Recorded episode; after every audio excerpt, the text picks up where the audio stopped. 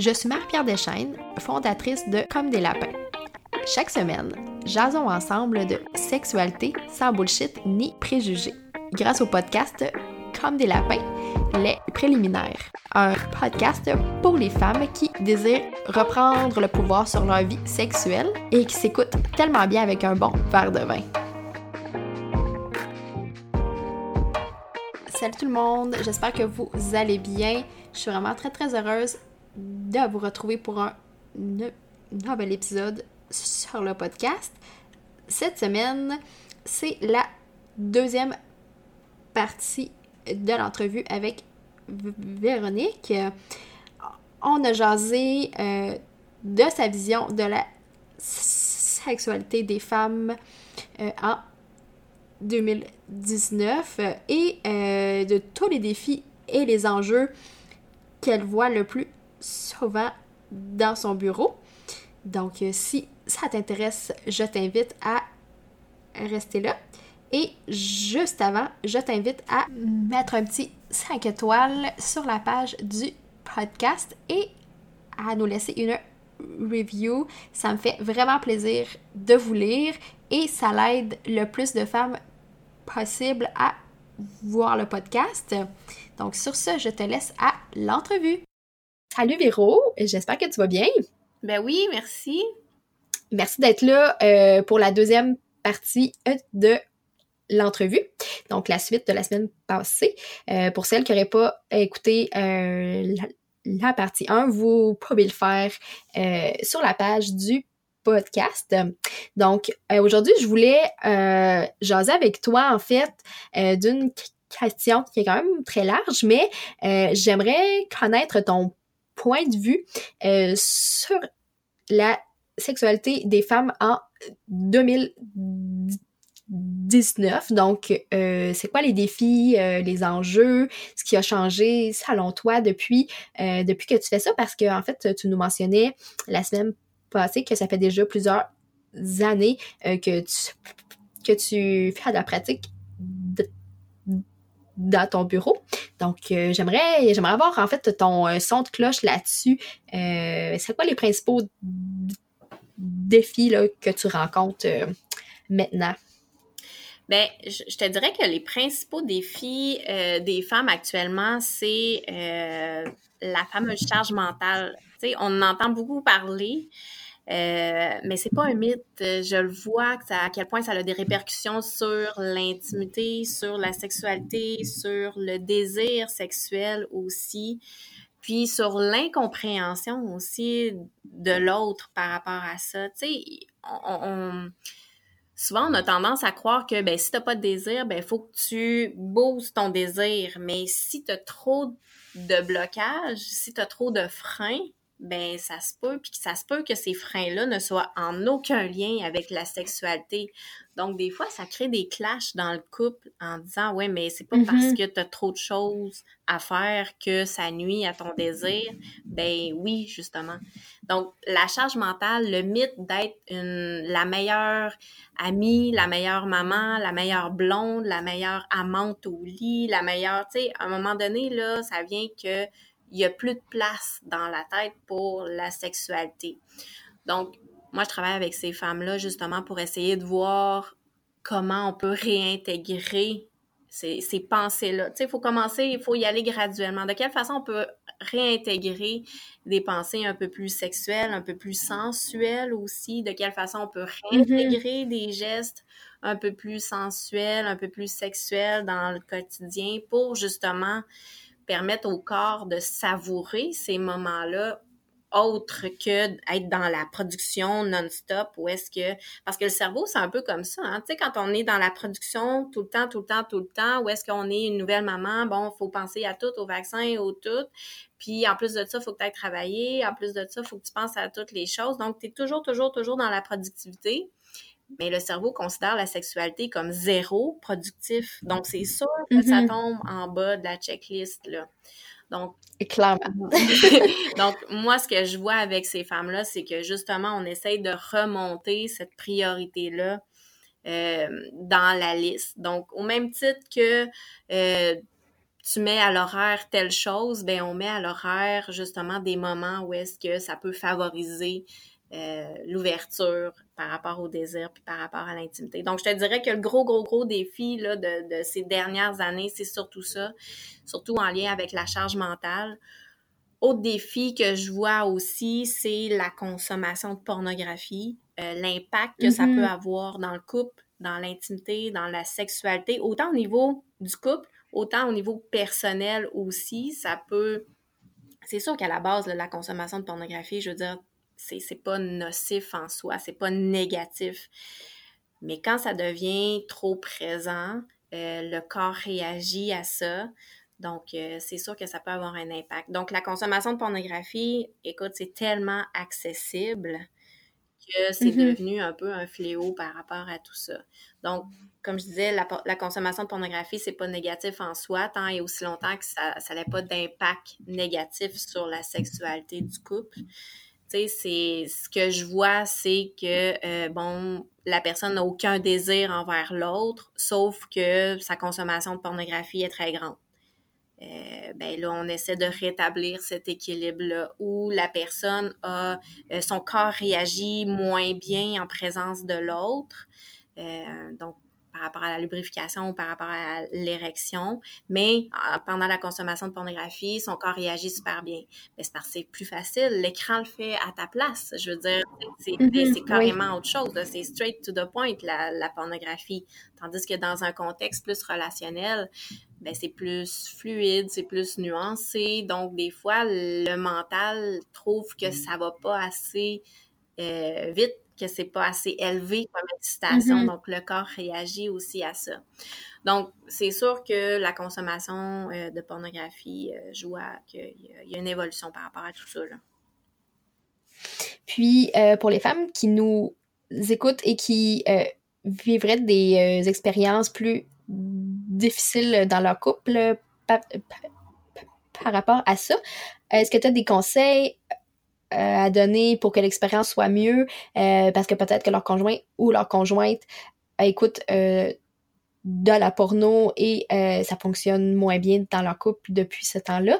Donc, est-ce que tu aurais des, des trucs simples que ces femmes-là pourraient euh, peut-être euh, mettre en place dans leur vie pour que euh, ça fonctionne mieux, que ce soit plus fluide? Ben oui, ben, je pense que la première étape, c'est d'en parler. Tu sais, parlez-en à l'autre à quel point que, bon, ça vous met inconfortable, que ça peut avoir un impact sur la sexualité. Qu'est-ce que vous avez remarqué?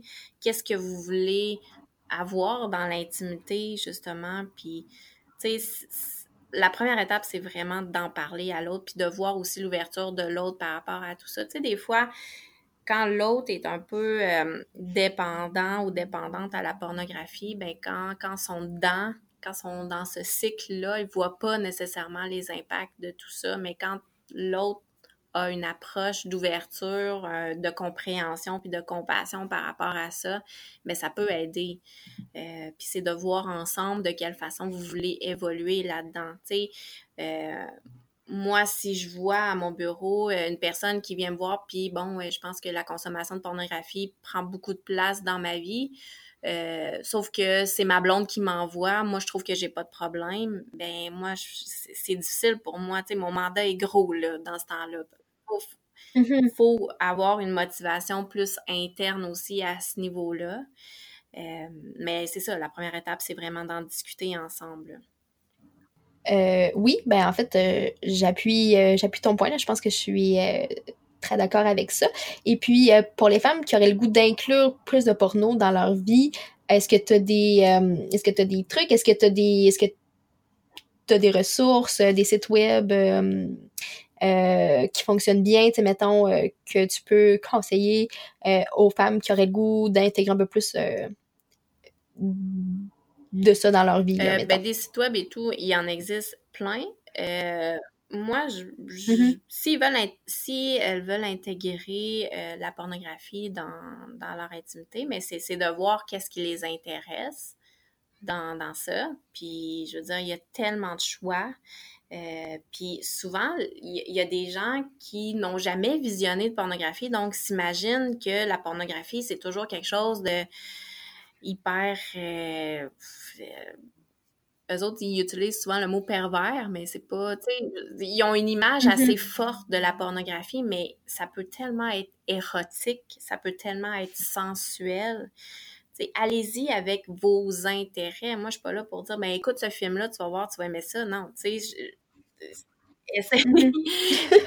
de voir puis de décider ensemble quel type de film vous voulez voir. Puis donnez-vous le droit à l'erreur. Je veux dire, s'il y a des films qui vous intéressent pas, que vous commencez à visionner puis ça vous intéresse pas, lâchez-le puis écoutez d'autres choses. Je veux dire, puis forcez-vous pas à en, écouter non plus là, euh, parce que vous n'aurez mm-hmm. pas de fun.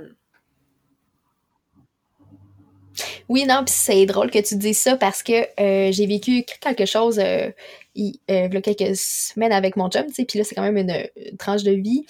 on, on, était une soirée ensemble, puis on se dit, ah, tu sais, pourquoi qu'on sais, qu'on prendrait pas le temps d'en voir ensemble. Fait qu'on va sur un site, un site euh, conventionnel, en fait, là, c'était peut-être, c'est peut-être ça l'erreur qu'on, a fait, mais bref. Euh, fait que là, je dis à mon chum, je suis OK, ben, tu sais, qu'est-ce qui t'intéresserait là-dedans? Fait qu'on finit par euh, cliquer sur, un des vidéos.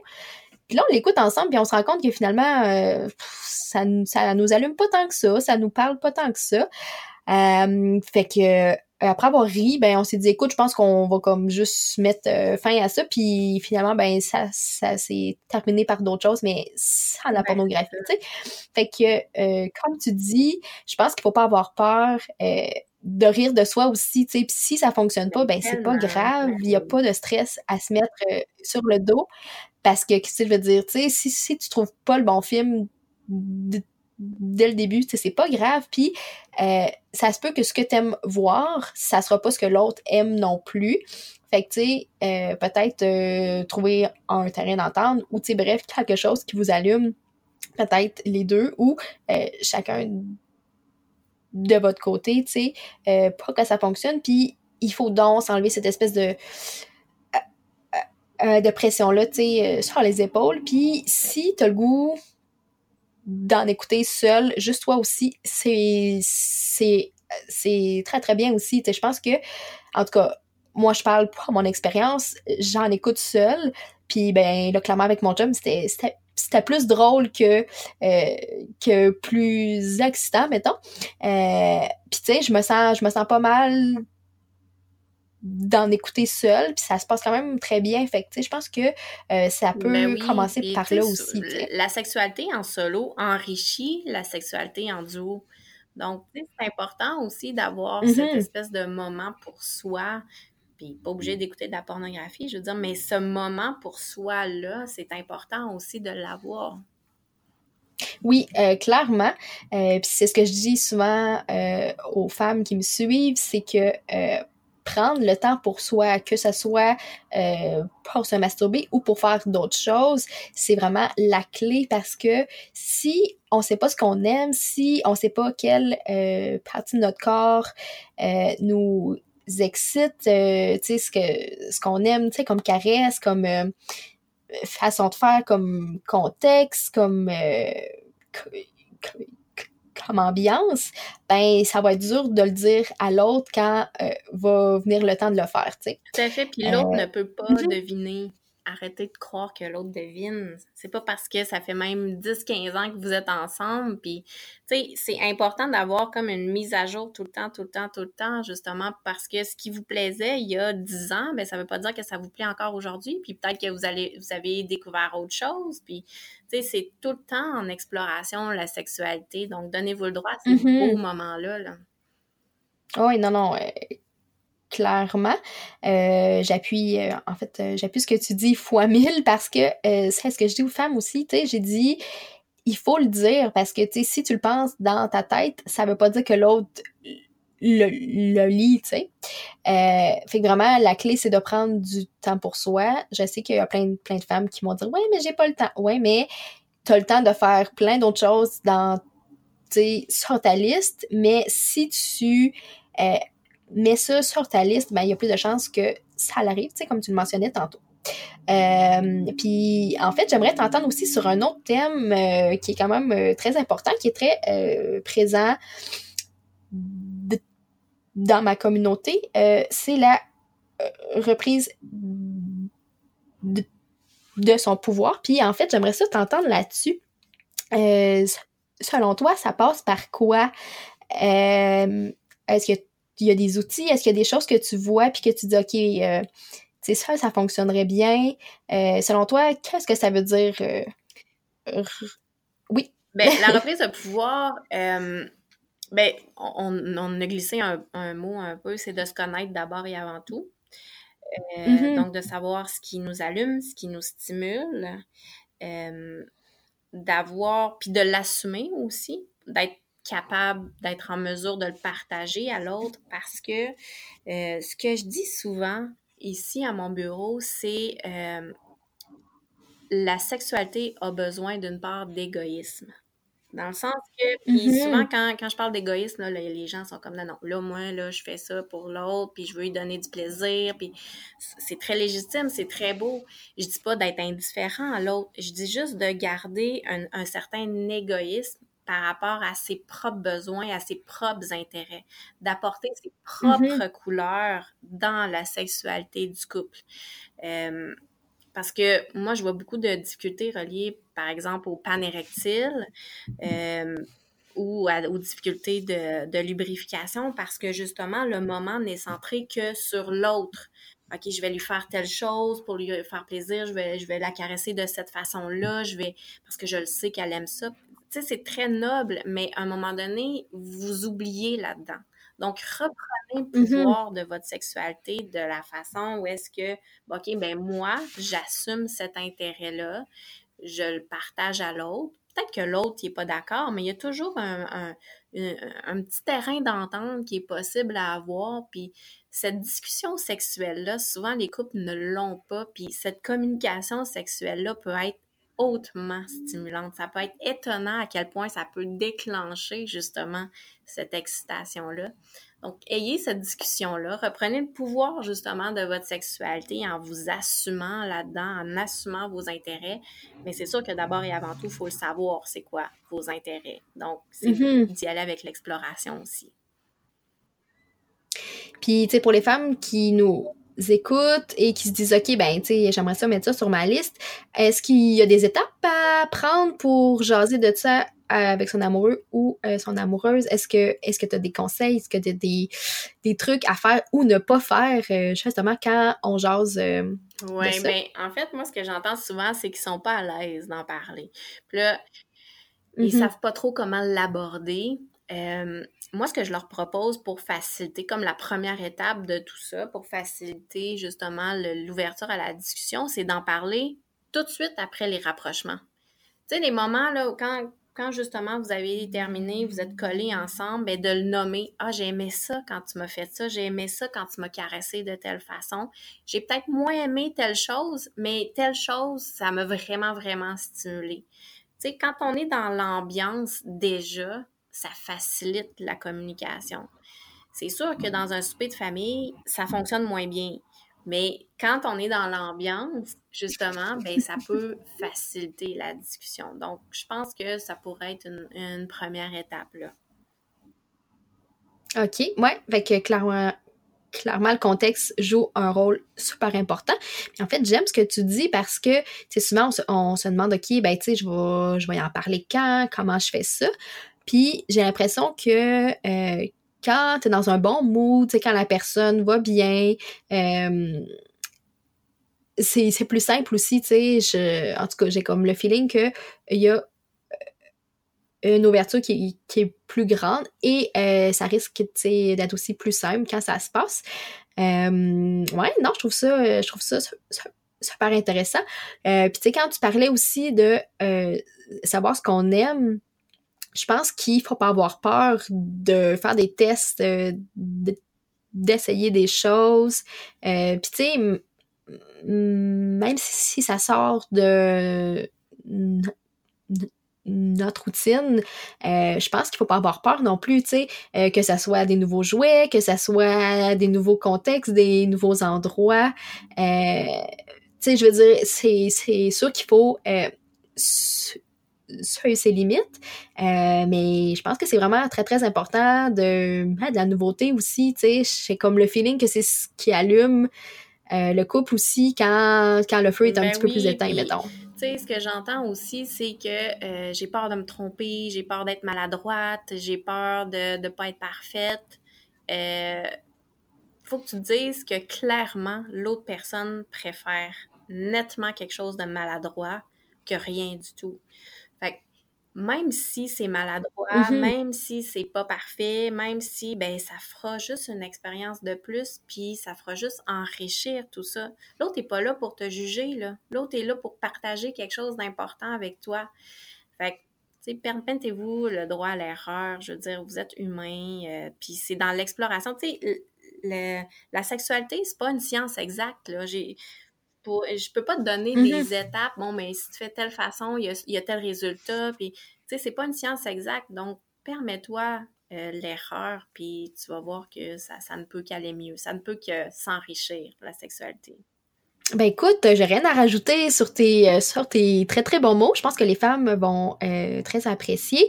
Euh, avant de terminer l'entrevue, en fait, c'est une petite question que je pose à euh, toutes mes invités. Euh, J'aimerais savoir le mot que tu aimes le plus pour euh, parler des vagins. Donc, est-ce que tu as un petit mot drôle? euh? Un mot drôle de vagin? Je, hey, j'en ai, j'en ai zéro. Ça te vient pas en tête, c'est drôle, hein? non, on dirait que j'ai, j'ai, tu sais, je suis tellement habituée d'utiliser les vrais termes là, que Ouais. on dirait que j'ai, j'ai, j'ai pas de, de, de mots drôles. Toi, t'as- t'as-tu déjà entendu euh, des, des mots euh, Mais mon Dieu, il y en a une tonne. Euh, celle que je dis souvent, parce que je pense que c'est un mot que j'ai appris quand j'étais jeune, c'est la blague. Puis je trouve ça la très drôle. Ça prend La un peu de blague. Ouais, ça, ça vient de mon coin, je pense. Puis euh, moi, je, je le dis en joke chez nous, tu sais, pour le plaisir. Mais écoute, il y a tellement de mots pour euh, parler du vagin ou de la vulve, hein, parce que évidemment que c'est pas la même chose. Mais ça, ça va être le thème euh, d'une autre rencontre. Euh, mais, mais, mais non, c'est ça, il y en a vraiment plein. Mais écoute, euh, je pense que c'est peut-être ton ta petite information. Euh, Oui, je pense que c'est ma professionnelle, déformation professionnelle qui fait en sorte Clairement. que ce qui existe comme mot. C'est ça. Et puis, ben, en fait, pour conclure, moi, j'aimerais savoir euh, qu'est-ce qui s'en vient pour toi? Est-ce que tu as des projets? Est-ce qu'il y a des choses qui vont se passer là, dans les euh, prochains mois? Euh, ben oui, en fait, euh, moi j'ai une collaboration avec euh, euh, les boutiques Planetix à Québec. Donc, euh, il y a quelque chose de bien, très gros qui s'en vient par rapport à cette collaboration-là que je garde en suspens. Mais c'est un très, très, très beau projet. Donc, euh, ça, ça va être ça pour euh, les prochains mois. Très, très cool. Et puis, euh, pour les femmes qui voudraient te euh, trouver sur Internet, on te trouve où? Très facilement sur ma page Facebook, Véronique Larivière, sexologue, ou sur ma page web véroniquelarivière.com ou par courriel info à commercial. Eh bien, merci beaucoup pour ton temps. Ça a été super éclairant. Euh, très, très cool. Et bien, en fait, je te souhaite un, un euh, très bel été qui s'en vient. Puis, euh, ben, merci beaucoup. Hey, un gros merci, c'était super le fun. Bye, bonne journée. Bye!